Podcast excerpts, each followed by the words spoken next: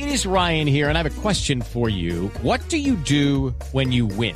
Like, are you a fist pumper? a woohooer, a hand clapper, a high fiver. I kind of like the high five, but if you want to hone in on those winning moves, check out Chumba Casino. At ChumbaCasino.com, choose from hundreds of social casino style games for your chance to redeem serious cash prizes. There are new game releases weekly, plus free daily bonuses. So don't wait. Start having the most fun ever at ChumbaCasino.com. No purchase necessary. BGW. Void were prohibited by law. See terms and conditions. 18 plus.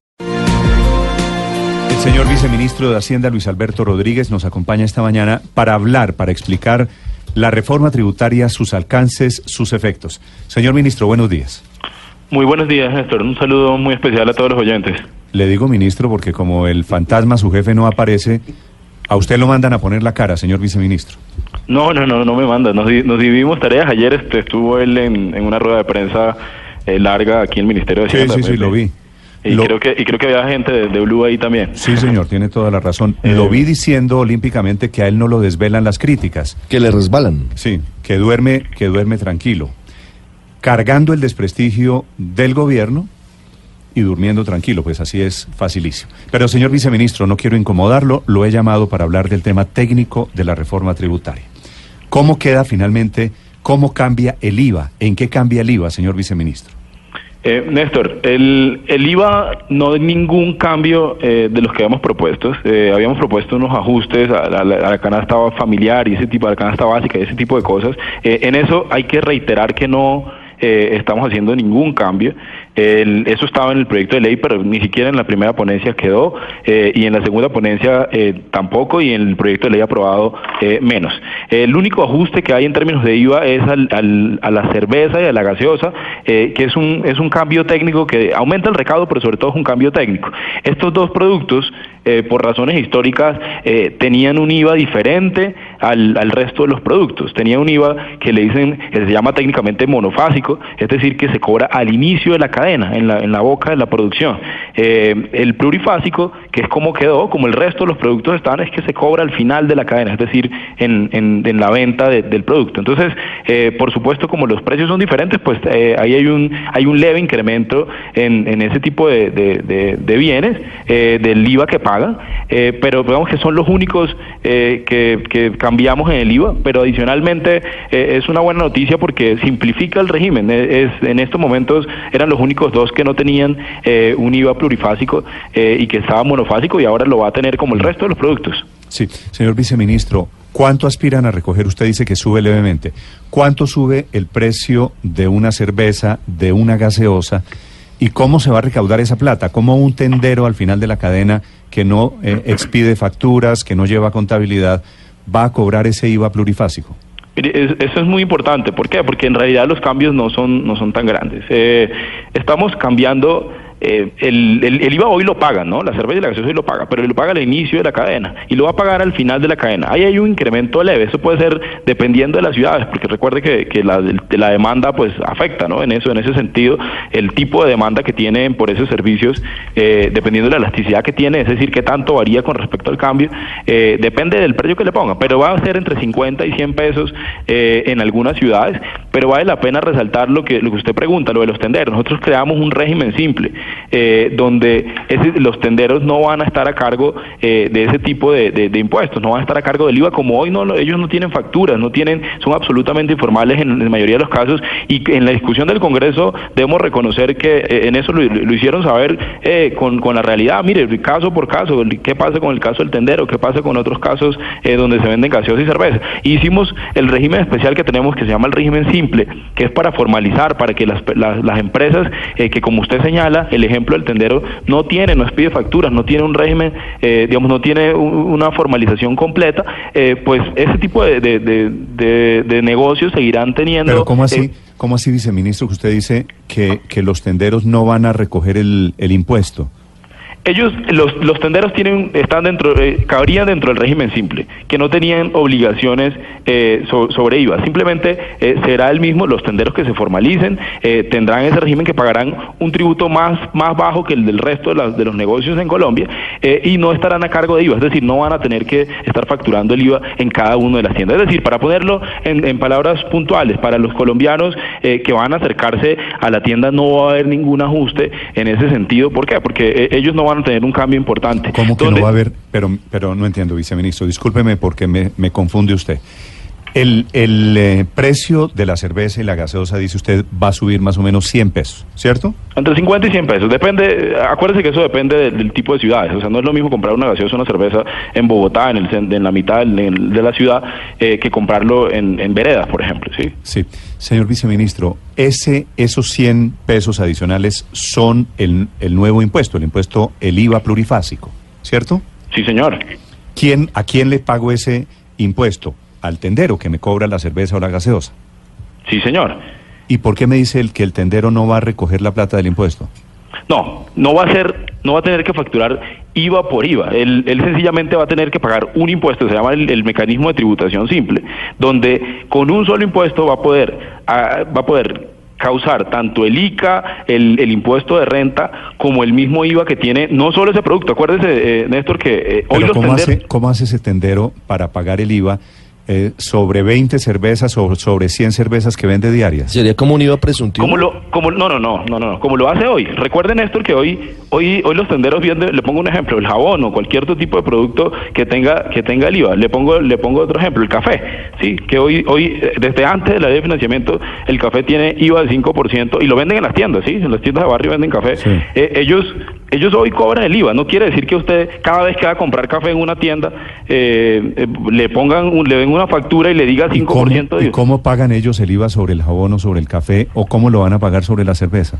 Lo van a, lo van a seguir, eh, lo van a, lo van a hacer, en este momento lo van a, pagar con el régimen simple. ¿sí? Lo que estamos proponiendo es que ese tipo de tenderos que venden menos de 2.800 millones de pesos al año, pues tengan un impuesto más simple. Hoy tienen que hacerlo a través de cualquier cantidad de impuestos. ¿sí? Hoy tienen que hacerlo, eh, tienen que pagar renta, tienen que pagar el IVA, eh, cada uno de los, de los productos, de discriminar. Hoy estamos proponiendo un régimen simple que incluye ya la tarifa de IVA. Para los, para el caso específico de los tenderos no tendrían, digamos, que hacer más papeleo ni, ni que tendrían que, estar cobrando el IVA en cada uno de esos. ¿Qué, cómo, para ponerlo en, términos más, más sencillos, Néstor, eh, la tarifa del régimen simple es un número eh, que ya incluye esas, esos, esos valores eh, de, que van en IVA en cada uno de los productos que se venden en esos, en esos sectores.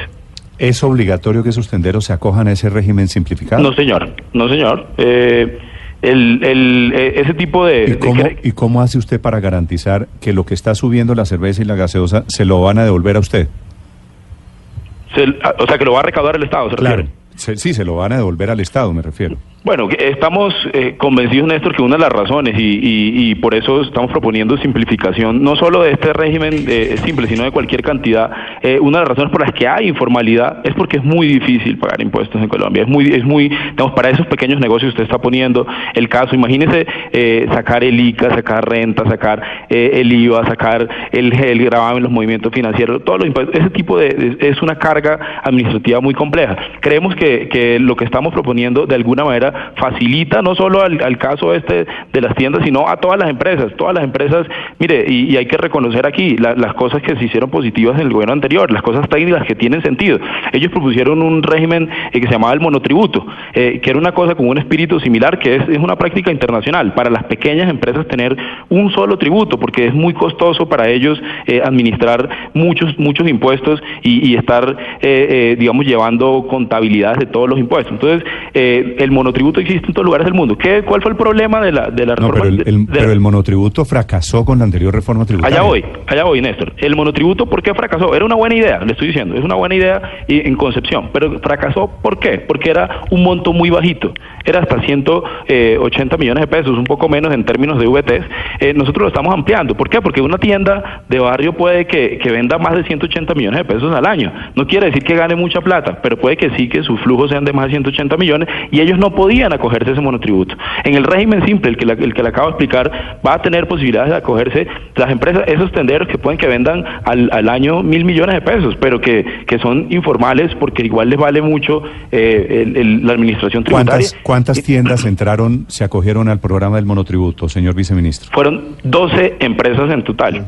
Eh, y, y- y- y precisamente 12, dos empre- 12 sí, sí, tiendas, 12 tiendas de millones de tiendas que hay en Colombia. Sí, señor, precisamente por eso estamos ampliando. Pero era, fíjese, eh, eh, era precisamente porque tenía eh, un, un tope muy bajito, a 180 millones de pesos. eh, eso era más o menos 12 millones de pesos al mes, que, que eso lo puede vender cualquier cualquier negocio eh, eso, pero, pequeño. pero, pero la cifra parece un chiste, eso es una caricatura, eso es una vergüenza, el famoso monotributo.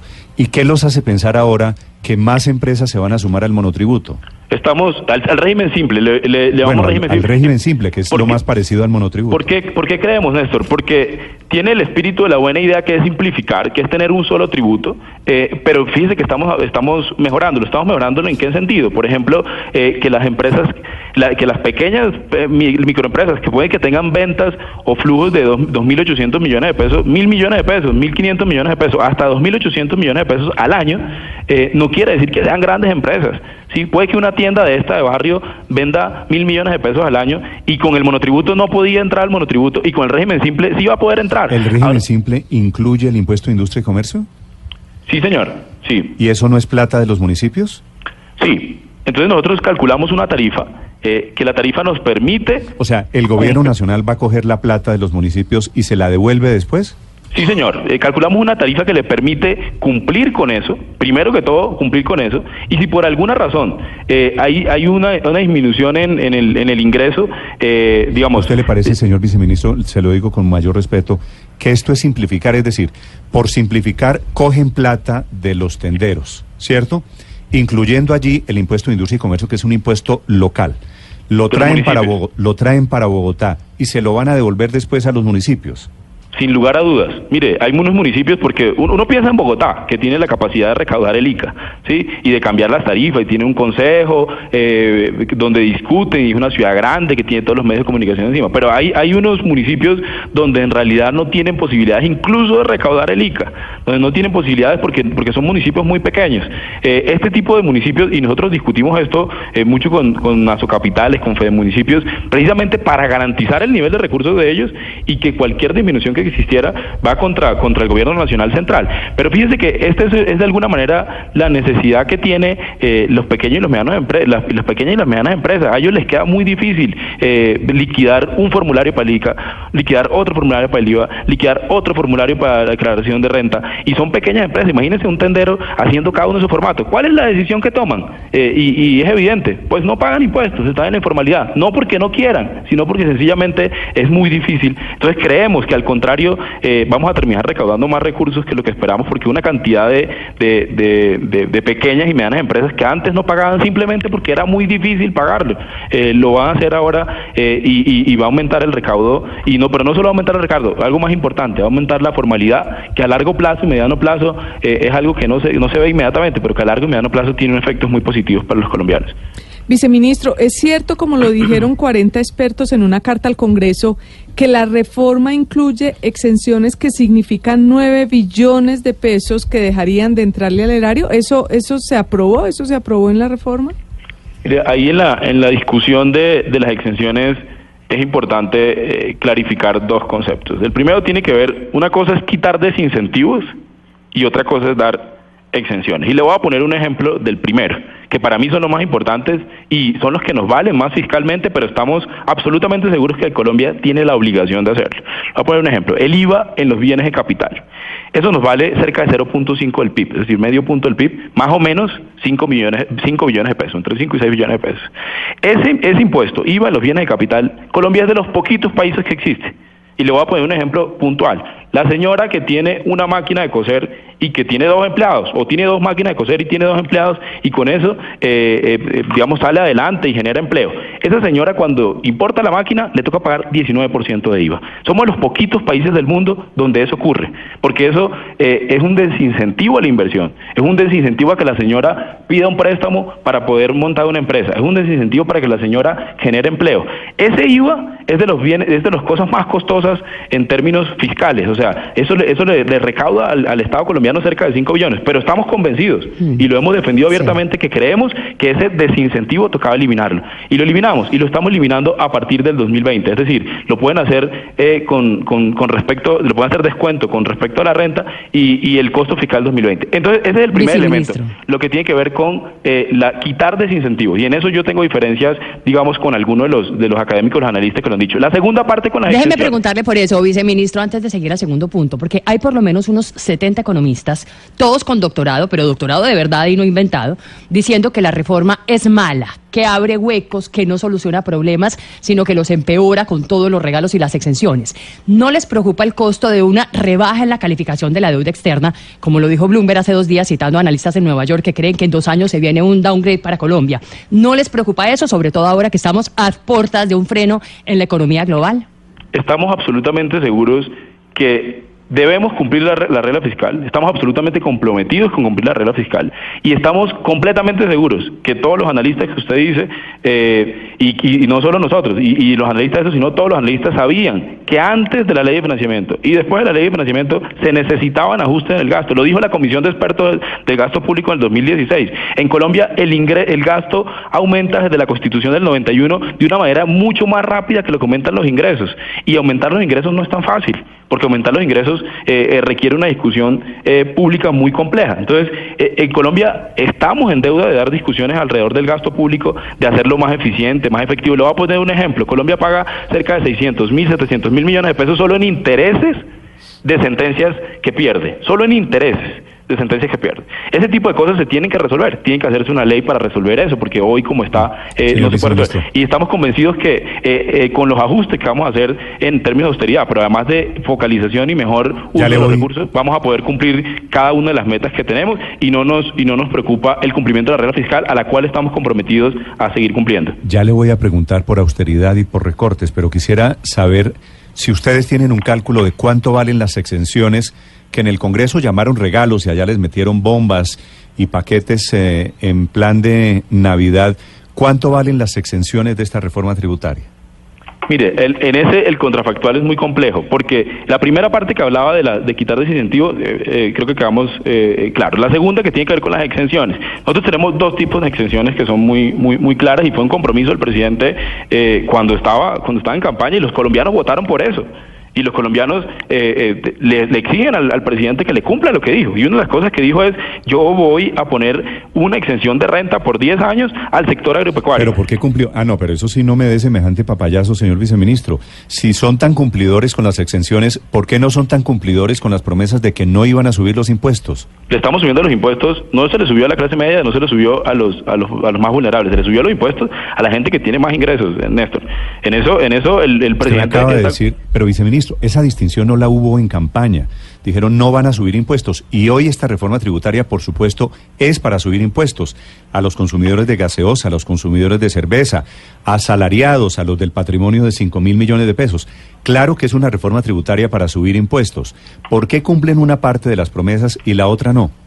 Yo creo que lo estamos, yo creo que está- el presidente está cumpliendo su- sus promesas eh, completas y sobre todo está siendo responsable con la situación. Eh, si uno necesita 14 billones de pesos para el primero de enero, Néstor, a mí me parece que sería mucho más irresponsable que él no le subiera. eh, a mí, yo no estaría de acuerdo. Yo que yo que lo, escuché y lo acompañé durante durante sus discusiones, me parecería que sería una irresponsabilidad infinita que no le cobrara a las personas que ganan más de 40 millones de pesos mensual, no le no le cobrara más a las personas que ganan más de 100 millones de pesos mensual, que no le cobrara a las personas que tienen un patrimonio de más de 5 mil millones de pesos, eh, no le cobrara un poco más, simplemente un poco más para cumplir lo- el gasto social que los colombianos necesitan. Eso me parecería una gran irresponsabilidad. Y vuelvo al tema de las exenciones eh, Sí, para señor. responderle. Eh, en las exenciones, las dos exenciones más grandes que son y que, y que, se, y que de alguna manera se perfeccionaron. En el primer, la primera reacción que tenían, la verdad, eh, en eso acogimos muchos comentarios de los analistas. Era muy extenso.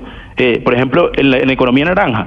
eh, había había una una propuesta que era eh, exención de renta para las empresas eh, de ese sector que de alguna manera hicieran inversiones de un monto determinado y generaran empleo. Pero hubo muchos comentarios de, vea, oiga, hay que precisar que es economía naranja con el estatuto tributario, ¿sí? Porque conceptualmente puede que esté claro, pero en el estatuto tributario, ¿qué significa? Entonces, ahí entramos con, con un trabajo, con comentarios de, acá- de analistas, algunos de los que incluso firmaron la carta, la que menciona, mandaron esos comentarios, oiga, mire, eh, esta lista, ¿usted le parece que esto es economía naranja? Y le ponían uno sin interrogación, y uno decía, oiga, ¿verdad? Este señor tiene razón, eh, esto, esto hay que precisarlo, y lo discutíamos, y en eso, y en eso fuimos eh, muy estrictos, y creemos que eh, el contrafactual, vuelvo a a la otra exención que es, esas son las dos más importantes, la economía naranja y la del sector agropecuario. A, a mí me dicen, no, eh, usted va a dejar de recibir 10 billones de pesos o 5 billones de pesos con la exención que le está dando al sector rural. Hombre, pero si es que en el sector rural hoy no hay empresas.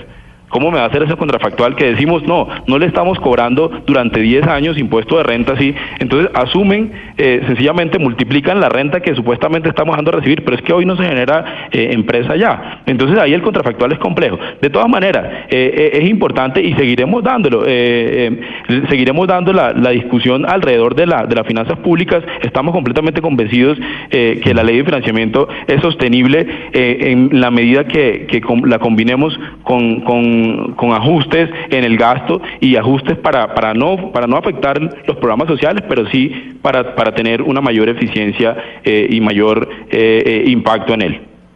Viceministro, uno de los temas más polémicos en las últimas horas fue la sobretasa al sistema financiero. Ayer hubo un fuerte pronunciamiento de Asobancaria, el presidente de este gremio, eh, dice que es inconstitucional este artículo y que adelantarán todas las acciones legales en su contra ante la Corte Constitucional para, eh, entre otras, por no tener el aval, el apoyo del gobierno a este artículo durante su trámite en el Congreso de la República. El ¿Es respaldo, digamos, aval, suena, Sí. aval le suena peyorativo. Bueno, el apoyo del, co- del, gobierno a ese artículo. ¿Es posible que la Corte tumbe ese artículo por precisamente no tener el visto bueno del gobierno? ¿Hay antecedentes de algo así? Sí, eh, eh, no, no es el único artículo que de alguna manera nosotros no estábamos de acuerdo. O sea, hay, hay algunos artículos que los propone el Congreso y yo, yo creo que eh, en eso vale la pena eh, resaltar que el Congreso fue transparente, directo, propositivo de todos los partidos y, hacían propuestas. Una de las propuestas que salió fue esta que nosotros creíamos que técnicamente no tenía una justificación. Eh, nosotros dimos nuestros argumentos, eh, pero la democracia es así eh, y en la democracia, pues el Congreso de la República es independiente y, determina leyes y eso y eso ha pasado en muchas ocasiones. Este artículo en particular que mencionan, eh, pues efectivamente fue aprobado y nosotros como, como, gobierno nacional y, y, y de una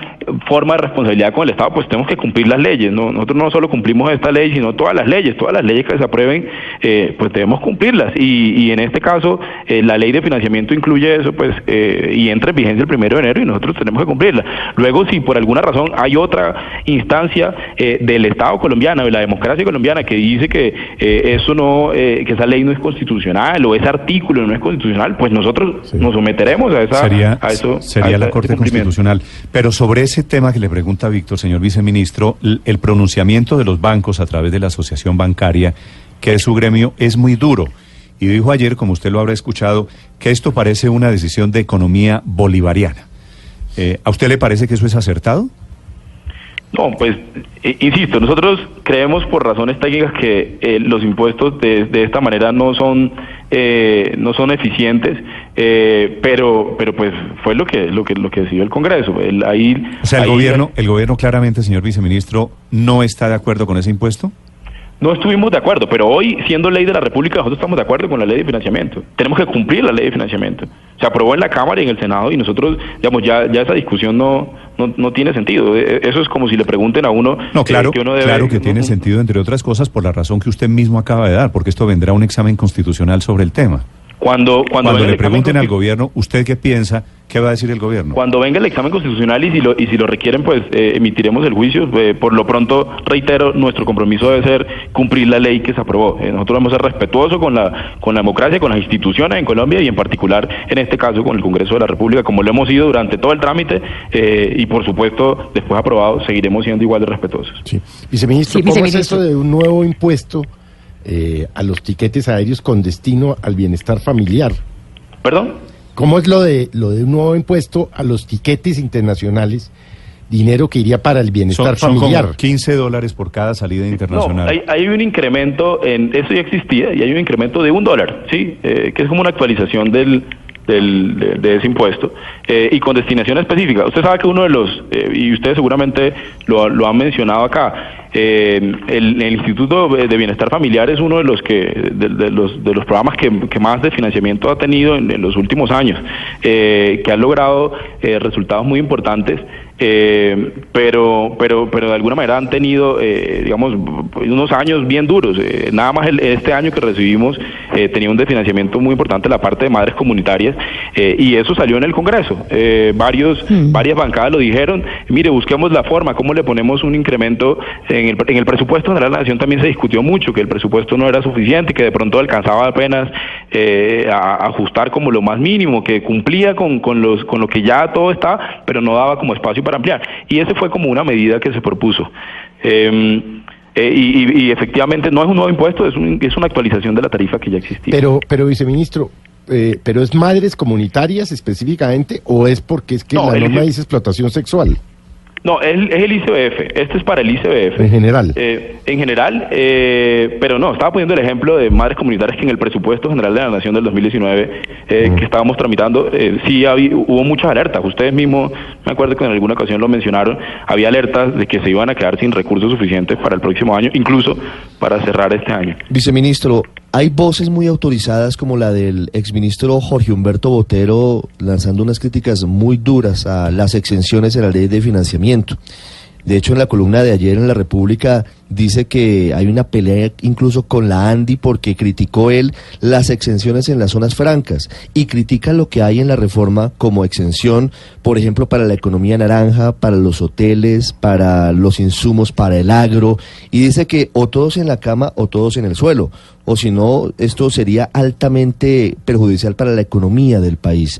¿Esto que plantea el doctor Botero fue tenido en cuenta? ¿Está plasmado de alguna forma en, en la ley de financiamiento?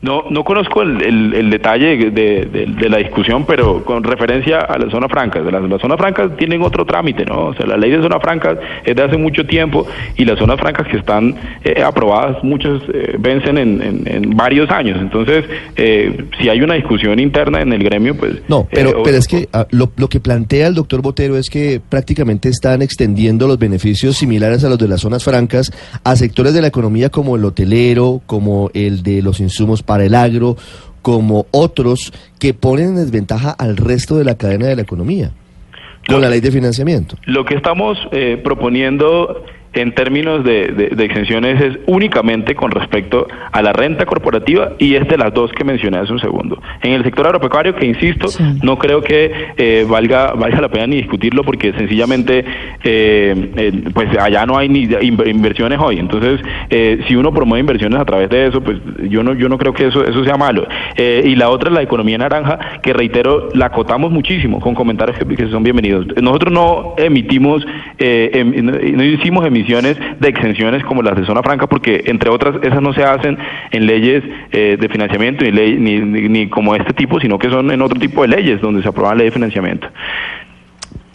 Viceministro, pero a ver, lo que uno ve es que de todas maneras se viene una lluvia de litigios por cuenta de esta reforma tributaria. De un lado, la posible demanda por parte del sector financiero, no solamente porque la tasa o la sobretasa del 4 y 5% no tiene el aval del gobierno, sino porque viola el principio de equidad horizontal y no hay ninguna explicación para grabar solo a los bancos, sino a las cementeras, a las petroleras o a las carboneras que también ganan un montón de plata. Sino que además de eso están las demandas que anunció Vargas Lleras ayer a través de su cuenta en Twitter, supuestamente por tener fallas de fondo y forma, y además están las demandas de parte de los economistas por las muy regresivas exenciones tributarias. ¿No le da susto, viceministro, que se caiga por esa vía, la de las demandas, esta reforma tributaria?